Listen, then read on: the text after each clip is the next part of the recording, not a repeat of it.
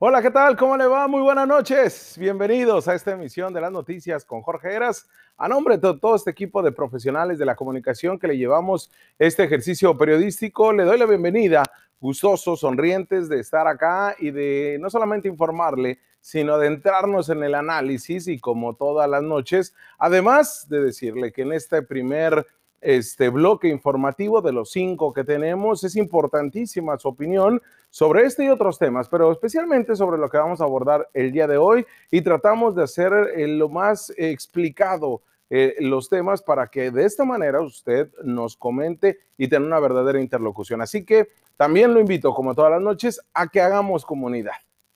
Mire, desde el año pasado, el famoso outsourcing o la subcontratación laboral o la terciarización, como es llamado, que no es otra cosa más que eh, usted lo sabe a lo mejor que es trabajador de maquila o de alguna otra este, empresa donde se abusa o se ha abusado de este modelo que de cierta manera fue importante en, la, en el siglo pasado y a principios de este siglo, donde, pues bueno, se utilizaban estas empresas para que la contratación fuera más rápida y con ello los eh, patrones o las empresas eh, no tuvieran tanta carga o tanta presión.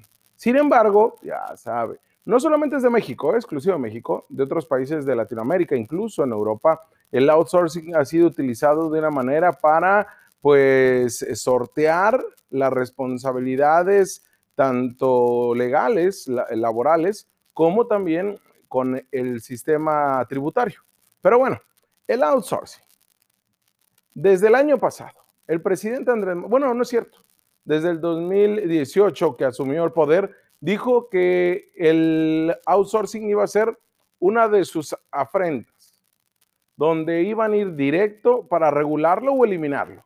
Pero principalmente desde el año pasado, se ubicó en el centro del debate nacional y hemos dedicado al tema del outsourcing tanto de los pros como los contras, las posturas del sector obrero patronal, las, posturas de las cámaras empresariales, la postura de los abogados laboralistas que están apegados más a la empresa, los abogados laboralistas que están más apegados a los trabajadores. En fin, les hemos puesto acá, de verdad nos hemos metido al debate, el día de veras. No es de, de, estos debates de tres pesos donde a nada llegan y nada más se busca el morbo de la confrontación. Lo que ocupamos es información clara y más en este tipo de temas que nos eh, atañen a gran parte de la sociedad. Pues bueno, acá lo, lo abordamos y especialmente por la iniciativa del Ejecutivo Federal, del presidente Andrés Manuel, que pretendía modificar de fondo el sistema de empleo de trabajadores, que en la mayoría de los casos omite el pago de prestaciones y reduce el pago de salarios a su nivel nunca visto. ¿En beneficio de quién? Principalmente de las grandes empresas. Pues bueno, además de eso, hay que decirlo, se anunció una profunda depuración de una industria del outsourcing que hoy cuenta con cerca de 4.000 empresas dedicadas a ella, eh, plenamente identificadas, alrededor de 1.000, 2.000, que fueron, eh, son consideradas que hacen actividades ilegales. ¿Esto qué nos lleva? A que estas empresas que esto se dedican a la subcontratación, ¿sería su fin? Bueno, sabemos que hay temas igual de importantes o quizás más, viéndolo desde la perspectiva del interés económico o político. Quizá, por ejemplo, la ley energética tenga más peso. Y usted me dirá, Eras, es que eso es más importante, que se pongan a discutir esos temas en el Congreso de la Unión y que lo saquen, o hay otras eh, controvertidas iniciativas igual del propio presidente o del grupo mayoritario en el Congreso de la Unión, que es Morena. Pero la gran reforma para regular las empresas de subcontratación de personal y quizá también eliminar el outsourcing ilegal, pues está cobrando más fuerza. Y puede sorprender la rapidez con que se resuelva en algo que sería, yo creo, de las pocas cosas que el propio presidente del país logra un verdadero consenso, pero de todos los sectores, hasta de Coparmex, ¿eh? que han sido sus grandes opositores, pero que se puede obtener este consenso tanto con las cámaras empresariales, líderes sindicales, legisladores y el sector gubernamental. Están a un paso de que se logre, ¿eh? y esto sería en, tiempos político-electorales un gran acierto que daría el presidente hacia la forma de gobernar de manera abierta y escuchando a todos. No ha sido así en muchas de las iniciativas, que ha gozado de un autoritarismo, que eso ha sido emulado por varios gobernadores del país, especialmente de Morena. Pero en esta, en este en específico, tendría un acierto el presidente, especialmente por las reuniones que se llevaron a cabo esta semana. Pues a raíz de esta postura presidencial, que redundó en devolver dignidad a los salarios, pues las cámaras del Congreso y los sectores obrero y empresarial dirimieron sus intereses. ¿eh?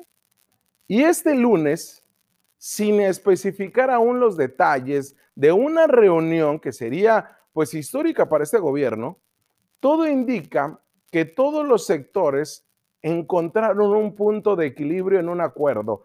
El día de ayer hubo esta reunión importantísima y el día de hoy, este martes, fue nota a nivel nacional. Y es que el presidente Andrés Manuel López Obrador dio a conocer por la noche a través de sus redes sociales el resultado de este acuerdo sobre la subcontratación laboral, el outsourcing. Publicó que se había dado un importante acuerdo entre dirigentes sindicales, empresariales y el gobierno en materia de subcontratación, pero también algo que había sido la preocupación del sector empresarial, el reparto de utilidades en beneficio de todos. Sí, el reparto de utilidades. Algo de lo que gozan pocas empresas, ¿eh? Hay unas que le dan la vuelta y que sus trabajadores no reciben ni un peso de utilidades. Pues el mandatario publicó ese breve mensaje acompañado de una fotografía donde aparecen él, funcionarios de su administración, dirigentes sindicales y empresariales. Un encuentro que se realizó en el Palacio Nacional. López Obrador, hay que decirlo, buscó el año pasado desaparecer el outsourcing como una figura de contratación permitida por la ley laboral actualmente, aunque se encontró con la oposición del sector empresarial. Ya después cambiaron el discurso y dijeron, ¿saben qué? Vamos a regularla. Pero fue el 12 de noviembre del 2020 cuando el titular del Ejecutivo Federal presentó una iniciativa de reforma, le digo, una gran reforma, a la Ley Federal de Trabajo y a otras leyes como la del IMSS y la del IVA, con el fin de restringir ya no eliminar, esta forma de contratación en el país. En esas pláticas, le digo que surgió uno de los temas que ha sido el gran jaloneo, como es el reparto efectivo de utilidades, cómo lo marca la ley, lo cual es rechazado por parte del sector patronal, ya que lo ven como una mayor carga tributaria. En esta reunión, que le digo sostuvieron ayer por la tarde, Destacaron los posicionamientos de Luisa María Alcalde, secretaria del Trabajo, Arturo Herrera, secretario de Hacienda y Crédito Público. También estuvo ahí Raquel Buenrostro, jefa del SAT. Zoé Robledo, director del IMSS. O sea, le digo el peso de los funcionarios y de los sectores que estaban, porque también estuvo el sector empresarial eh, con la representación de Carlos Salazar Lomelín, presidente del Consejo Coordinador Empresarial del CCE. Estuvo José Medina Mora, presidente de Coparmex, que le digo ha sido de los opositores de la política pública de Andrés Manuel, de todas. También estuvo Francisco Cervantes Díaz, presidente de la CONCAMIN, que es la Confederación de Cámaras de Industriales, quien ha sido cuestionado por el sector empresarial por sus posturas tibias, eh, timorato, pues, por el sector obrero también estuvieron presentes Fernando Salgado de la CTM, Abel Domínguez Azul, líder de la Confederación de Trabajadores y Campesinos. Y bueno, una gran, gran, una mesa enorme, ¿no? Enorme de posicionamientos, postura y todo. Y eso todo indica que va a estar bien enclavado y que van a lograr un verdadero consenso, esperemos, en beneficio de todos, ¿eh? Sí, pero que ya no se le encaje el diente y que se les respete la antigüedad y que no sean cotizados con lo mínimo a los trabajadores, especialmente del sector manufacturero de exportación. Pero bueno, hasta el día de ayer, todo era tensión, ¿eh? Por eso le digo, es tan importantísimo y por eso lo abordan en el editorial de este día. Todo era tensión y no había acuerdos. Pues algunos de los funcionarios, que ya le comentaba hace unos momentos, mantenían posturas férreas, ¿eh? Por ejemplo, el medio eh, electrónico, el portal Expansión, cita a Carlos Romero Aranda durante la presentación del libro Outsourcing, Tercerización o Subcontratación Laboral. Ahí en esa reunión advirtió que era muy sencillo, o línea de captura u orden de captura, porque bajo los ojos del procurador fiscal, señala, se pervirtió tanto el mercado de la subcontratación que al final el negocio era quien robaba más al fisco, al SAT, y acusó en esa misma reunión de malas prácticas algunos jugadores de la industria que en ciertos casos solo daban de alta un día del mes a los trabajadores frente al IMSS o los registraban con un sueldo base, por ejemplo, de 160 pesos, cuando este debería ser 865 pesos, 421% más.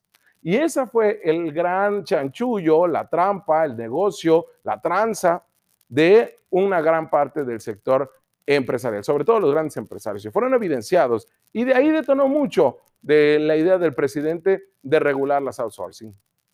Bueno, medios nacionales también sostuvieron el día de hoy que el punto que mantiene divididas las posturas es el momento de la participación de los trabajadores en las utilidades de las empresas, ya que mientras el sector privado pide fijar un monto a un mes máximo, las autoridades y los sindicatos exigen más tiempo. Para el gobierno, estas utilidades, este, lo que lo denominan PTU, pues, debe de quedar a 30 días, que es una posición, señalan, inaceptable. Así lo sostiene un funcionario de alto nivel que obviamente pues, se reservó, ¿no? Los empresarios, en tanto, no alcanzan a ubicar los tonos que tendrá la iniciativa de esta propuesta por el Ejecutivo. Por eso fue importante la reunión de ayer. Han sido parte de las negociaciones, evidentemente, pero la última palabra la va a tener el gobierno y el Congreso de la Unión. Frente a eso, se quisiera pensar que el documento va a tener varios ajustes, porque eso hay que decirlo también. No se debe de condenar a la industria, no se debe de satanizar al empresario. No es un tiro entre el trabajador y el patrón, no es un tiro entre el obrero y el jefe. No deben de polarizarse estos temas. Por eso es de no celebrarse, pero sí considerar como un acierto que existan este tipo de reuniones abiertas y totalmente eh, en búsqueda de la transparencia, que se evidencia qué fue lo que se acordó, cómo lo se hizo el día de ayer en Palacio Nacional. Pero al momento todavía no se tiene todo claro. En la cancha del gobierno está no solamente argumentar los malos escenarios sin outsourcing, también se debe de entender, porque no todo es la ciudad. Por ejemplo, la misma revista Expansión refiere que el campo, el sector agrícola, podría ser una víctima de estas modificaciones, porque según información proporcionada eh, por los sectores de la zona agrícola, ante los ciclos naturales de la agricultura, los jornaleros se van moviendo a diferentes regiones. ¿Qué pasa, por ejemplo, en el mismo caso de los que vienen de Guerrero, de Oaxaca, hasta eh, la zona de San Quintín? Pues bueno, ahí en estas regiones pueden permanecer cuatro meses en campo abierto y seis en agricultura protegida. Pero la cosecha puede representar incrementos del 100% del personal solo por algunas semanas o pocos meses. Un porcentaje alto de los trabajadores agrícolas, de acuerdo a analistas, salen de su lugar de origen y trabajan por periodos cortos en distintas empresas y diferentes regiones. Y es ahí donde la subcontratación permite que siempre sea para un mismo empleador. Desde el primer día cuentan con todas sus prestaciones, seguridad social y están bajo la formalidad, sin darlos de baja y alta en nada a cambio, lo que permite acumular antigüedad. Ese es uno de los retos, el sector agrícola. Pero por otro lado, una encuesta levantada por ah, eh, organizaciones tanto del sector industrial como también del sector eh, obrero patronal sostienen que del universo total de empleados que son parte del outsourcing, 4.600.000, más de 3.200.000 dejarían de tener seguridad social y otras prestaciones en caso de desaparecer el modelo. De esta cifra, que es alrededor del 10%, 460.000, pasarían a esquemas de tipo cooperativas y sindicatos, mientras que el 60%, 2.700.000, pasarían a esquemas tipo honorarios, asimilados o salarios o derechos de autor.